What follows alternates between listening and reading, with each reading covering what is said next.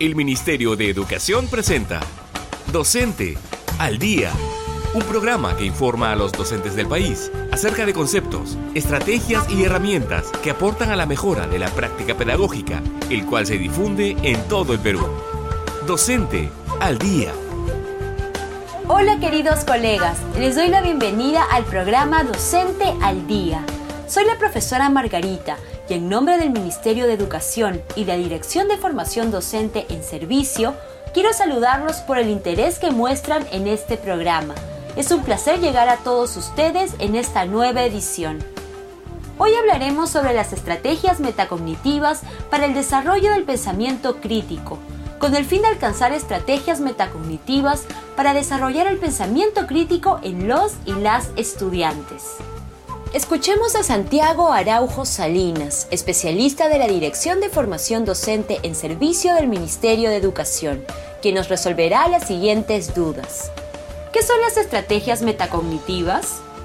Definiremos las estrategias metacognitivas como el conjunto de acciones orientadas a conocer las operaciones y procesos mentales, saber utilizarlas y saber readaptarlas y o combinarlas cuando lo requieran las metas propuestas. Las estrategias cognitivas se emplean para planificar, supervisar y evaluar la aplicación de las estrategias cognitivas. Nos ayudan para su utilización durante el proceso de solución de problemas.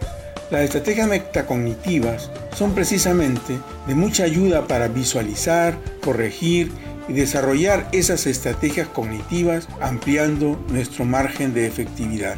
En ese sentido, las estrategias metacognitivas son un apoyo para el despliegue de las estrategias cognitivas cuando estamos afrontando un problema. Su función es ayudarnos a pensar de manera crítica y comprender. Al permitirnos conocer nuestras operaciones y procesos mentales, nos ayuda a saber cómo utilizarlas, readaptarlas o cambiarlas.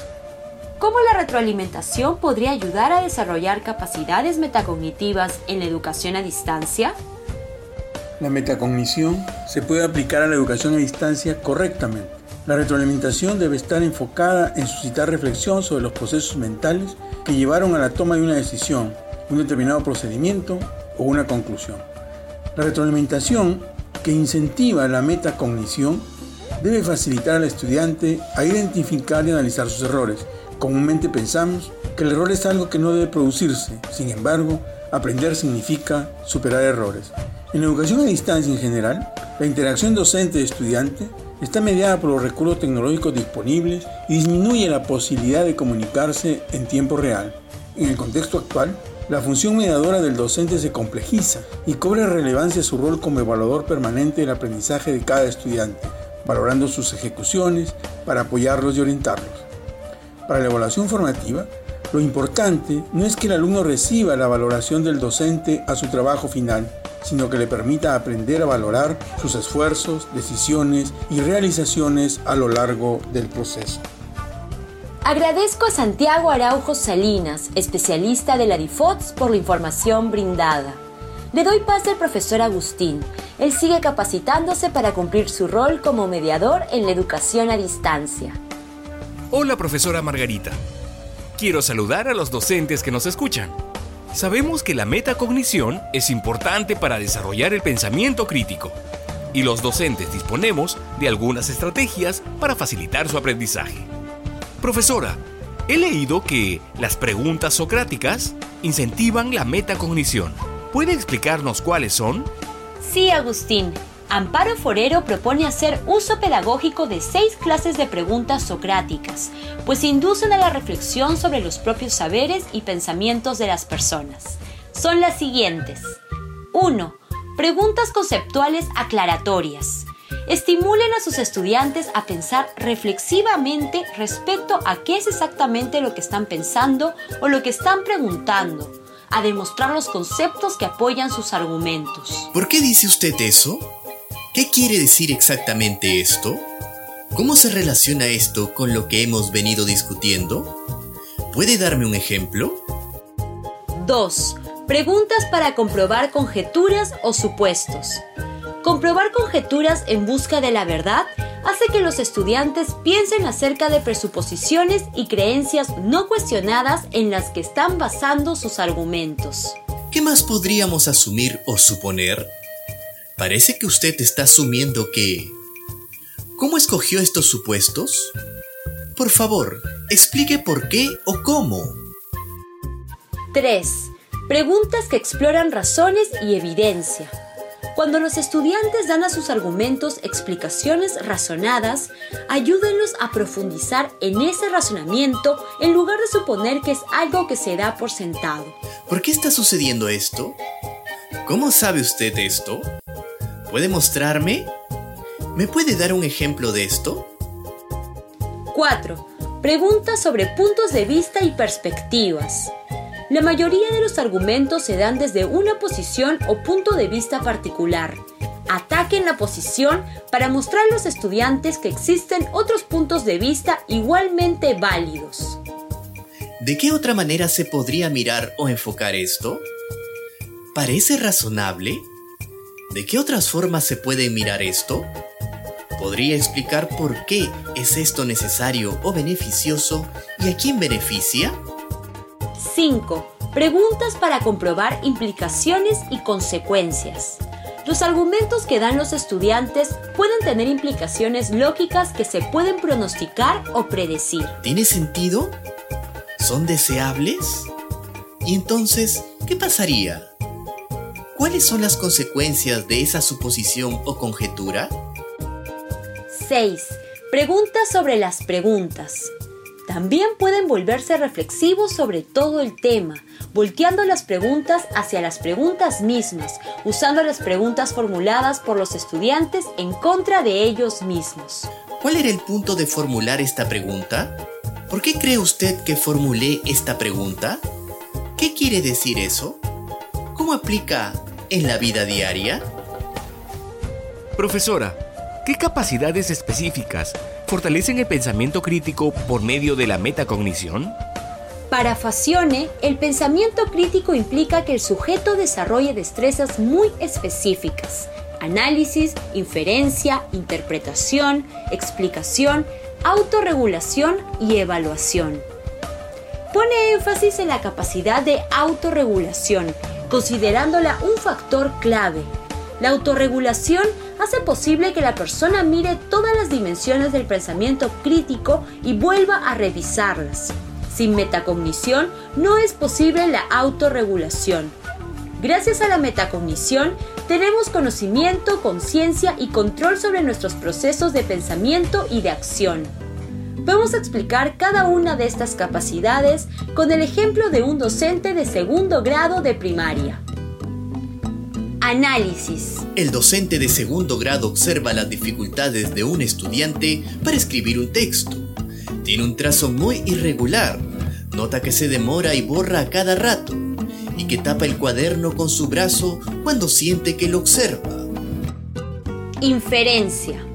El docente relaciona las tres características observadas y deduce que su comportamiento expresa temor e inseguridad a causa de su poca destreza. Interpretación. El docente se pregunta si este temor acaso lo ha provocado él mismo por haberlo estado presionando demasiado. Teme ser censurado y avergonzado ante los demás.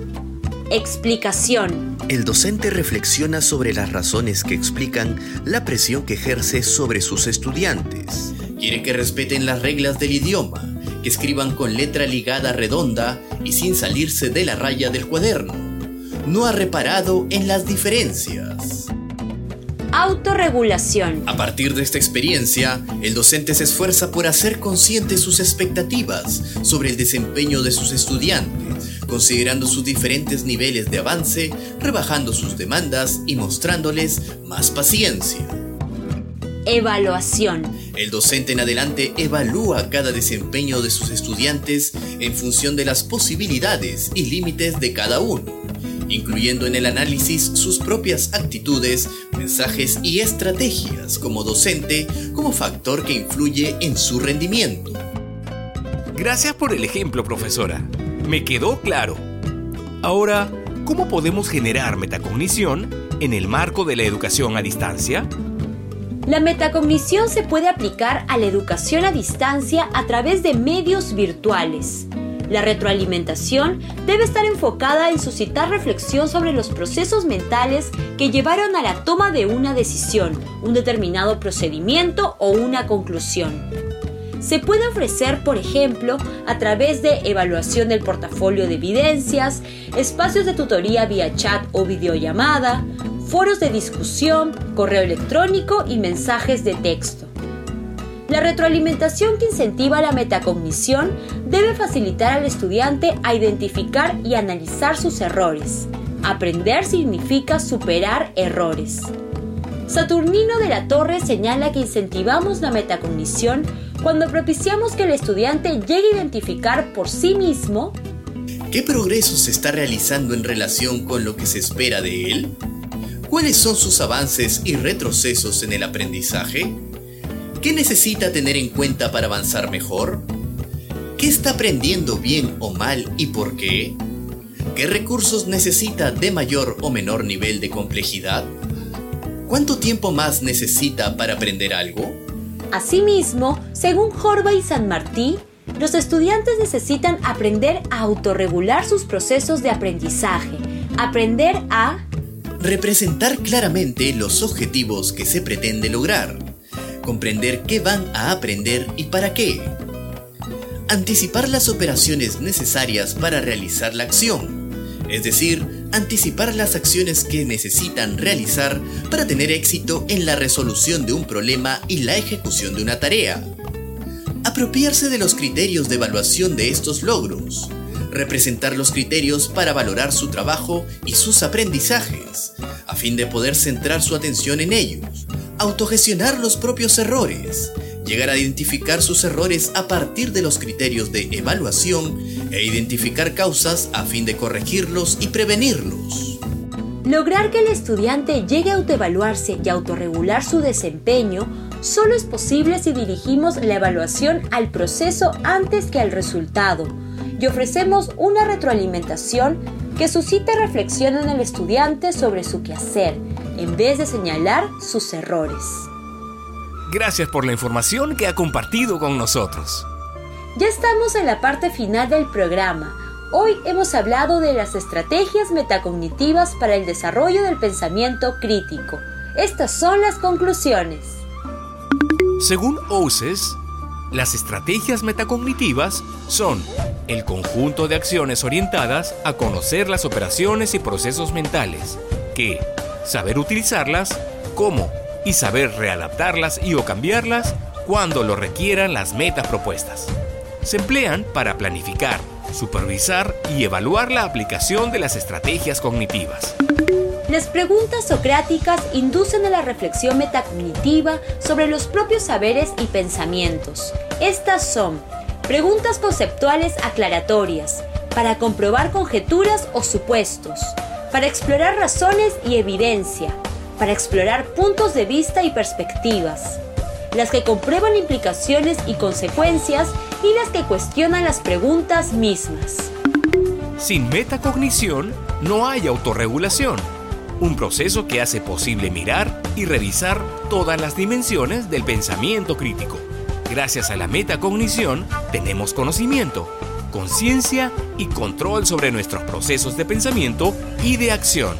La retroalimentación que incentiva la metacognición debe facilitar al estudiante a identificar y analizar sus errores. El error no es algo que debamos evitar. Aprender significa evaluar y superar errores.